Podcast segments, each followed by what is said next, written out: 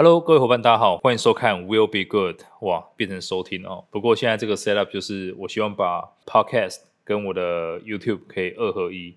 那大家可以看到现在这个场景啊，这个基本上就是我接下来在新加坡跟大家见面的背景了。那也很期待之后可以有更多的沟通在这个地方发生。好，那今天这一集呢，其实最主要是要回答很多人对于我到新加坡，呃，新生活长什么样子，还有可能为什么到新加坡。以及到这边啊、发生了什么事情啊，等等的的疑虑跟问题，那我就大概总结一下，那让大家大概知道一下我的新生活，也跟大家分享一些可能我觉得喜悦的事情，可能碰到的困难，还有我怎么去处理啊，怎么面对这些挑战等等的。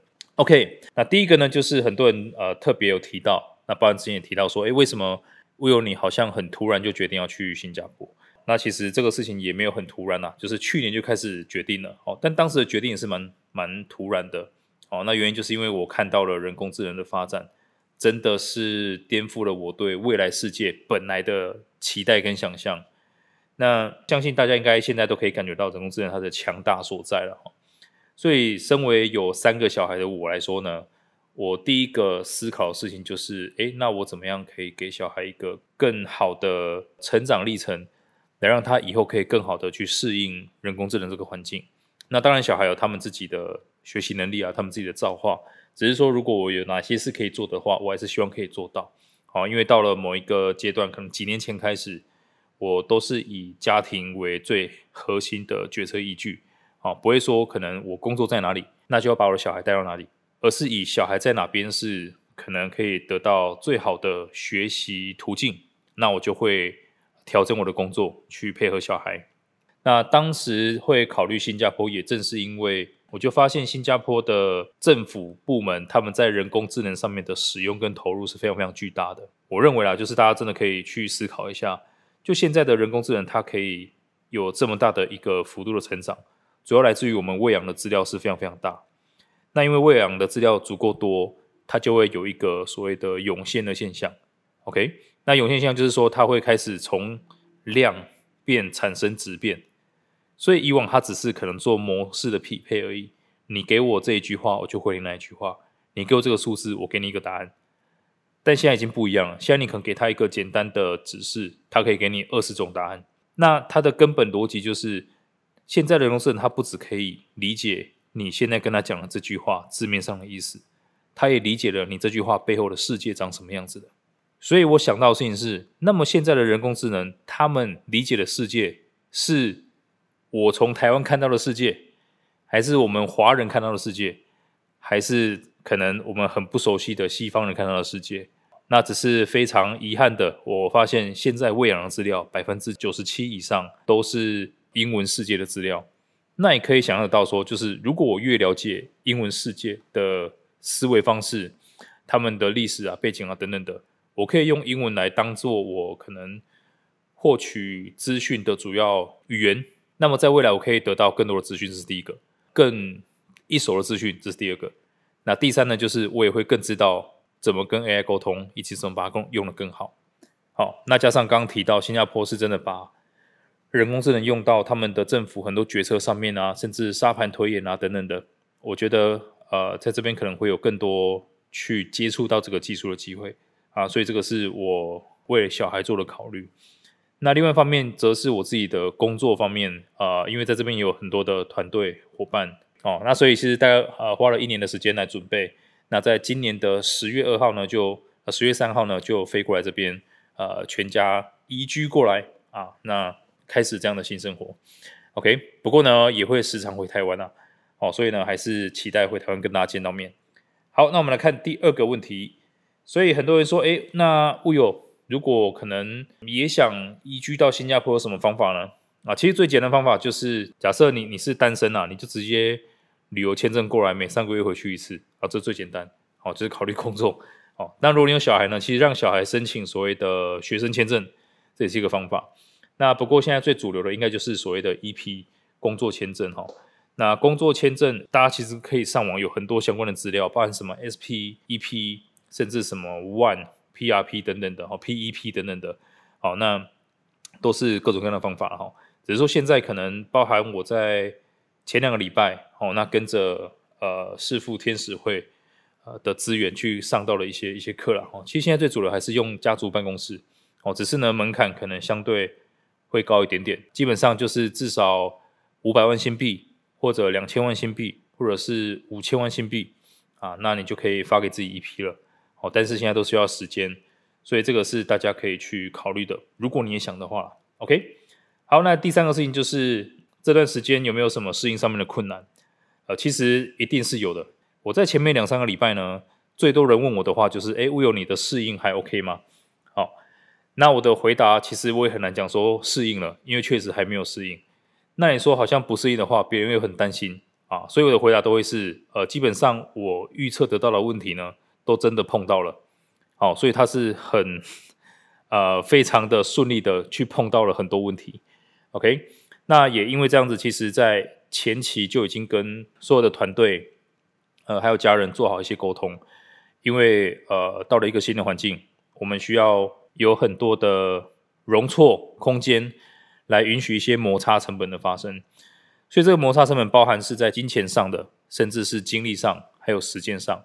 比如说，可能本来从 A 点到 B 点，呃，在台湾的话，很快就可以到了，对吗？你可能就是。给自己空个十五分钟时间，然后 Uber 一下就到了。但这边可能你会发现，诶，我用 Grab，但是 Grab 可能不认我的信用卡，搞了半天我可能需要四十五分钟才能到。那这个就是所谓的摩擦成本。那再包含可能是办电话这件事情，像是办手机这件事情也是一样的哈，就是我们其实买了不下五张 SIM 卡，然后发现就是反正都很难用，后来就直接用 eSIM，好，然后再就是办我们的证照啊等等的，OK。所以呢，这段时间其实蛮难熬，就是你会发现很多东西它并不是钱可以解决的。哦，那即便你做了所有努力，你还是要等时间来验证它可不可以。哦，就像我们可能是已经 把申请寄出去，比如说开户啊、银行啊等等的，哦，后面还要补缴资料什么，就是非常非常的麻烦。OK，那这一些是可预期的困难，所以呃，就尽可能不要让这些东西来影响自己的心情，因为专注在自己可以做的事情上面，那就非常足够了。好。那这过程当中，我觉得有一个很大的算是新发现的小技巧，就是真的要去找到自己生活的支点。比如说，对我太太来说，她的压力是很大的，她要面临全新的语言环境，然后新的人，然后也没有什么朋友，然后还要担心小孩学校的状况，然后老师全部是国际学校，所以是英文老师跟她讲英文，她也需要时间去适应她。那在这么大的压力状况之下。很不确定的环境之下，他就是每天早上起来让自己运动，好，所以每天做到这件事情，他至少觉得说，哦，他好像是有踩到底的。那而这个底呢，他就可以去应对很多未知的状况。OK，那对我来说呢，是比较稍微堕落一点点哈。我就是晚上可以喝一杯啤酒，就觉得说啊，今天碰到的问题都不算什么。好，不过呢，也是很快就开始找健身房、找教练。那大概在两三个礼拜之后，我开始找教练，开始恢复我的训练了。OK，所以呢，这个过程当中，其实真的要给自己一些空间，降低一些期待。那我也跟我太太讲说，其实你也不用急着说要搭大众交通工具啊，等等的。好，那有什么东西，反正我们都有无限开火权，就是可以用钱解决的，你就不要再浪费你的力气了。哦，因为可能我们也会去需要拿来应对一些更加呃未知的状况，然后推进一些进度。OK。那慢慢的，我觉得现在可能也掌握到一些节奏，所以每个礼拜的礼拜几要做什么，那接下来会把我喜欢的网球啊，呃，可能一些会议啊等等的，慢慢再加到我的生活里面。那过程中是非常非常感谢我的团队还有家人哦，就是呃给了我蛮大的空间做这些事情，然后大家还是可以很正常的呃负责公司的相关事务，所以那个是感谢大家。好，那讲完这些碰到的困难呢，最后我想聊一下。呃，有没有发生一些什么开心的事情？其实，呃，来到这边当然最开心的就是小孩子上学，他们的反应是很好的。他们是礼拜二飞过来，然后下个礼拜一就去上学了。所以其实本来孩子们都非常非常紧张，哦，但是呃，我们后来第一天我们也很忐忑，送孩小孩去学校。就是那一天呢，我为他还是含着眼泪跟着老师走进去的。哦，但是那一天的下课呢，我们就瞬间把所有的大石头都放下了。因为孩子跟我讲，他在学校很开心。那即便大家讲英文，他也听不太懂哦。但是呢，他觉得很好玩，所以他明天还要再去学校。所以从那一刻呢，我们才是算真正的有松了一口气的感觉。好，所以一直到现在已经一个月的时间，呃，孩子们的适应都是非常非常好的。哦，那我们也非常开心，就是老师有一个 App 跟大家沟通，就是每天需要发生什么事情，那甚至我们有没有任何状况，我们都可以直接去问老师，那老师也都会非常及时的回答。所以我觉得，呃，目前对这个学校是蛮满意的。好，那学费的部分呢，我们可能待会跟费用一起讲。那其他开心的事情，当然也是就顺利拿到了一批，然后我在台湾的 Cheers 快乐工作人杂志的专栏也上线了，大家可以去看。那写书也在不断的推进当中。那过程当中呢，其实呃虽然很忙，需要适应很多东西，可是我也是按照自己的规划，跟很多台湾的社群伙伴有很多的面对面的交谈。那我自己也是收获蛮多的。OK，那最重要的也是刚刚提到的，呃，就是台湾的识富天使会有来到新加坡做一些企业参访。那我也是跟着那个团哦，然后到处跑，然后看了很多就是呃很棒的在地的企业。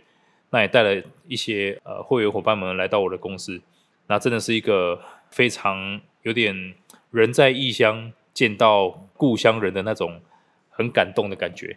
OK，所以呢，如果大家真的有到新加坡啊、可能的话，然后如果我有空的话，真的可以来见个面，我会觉得非常非常开心。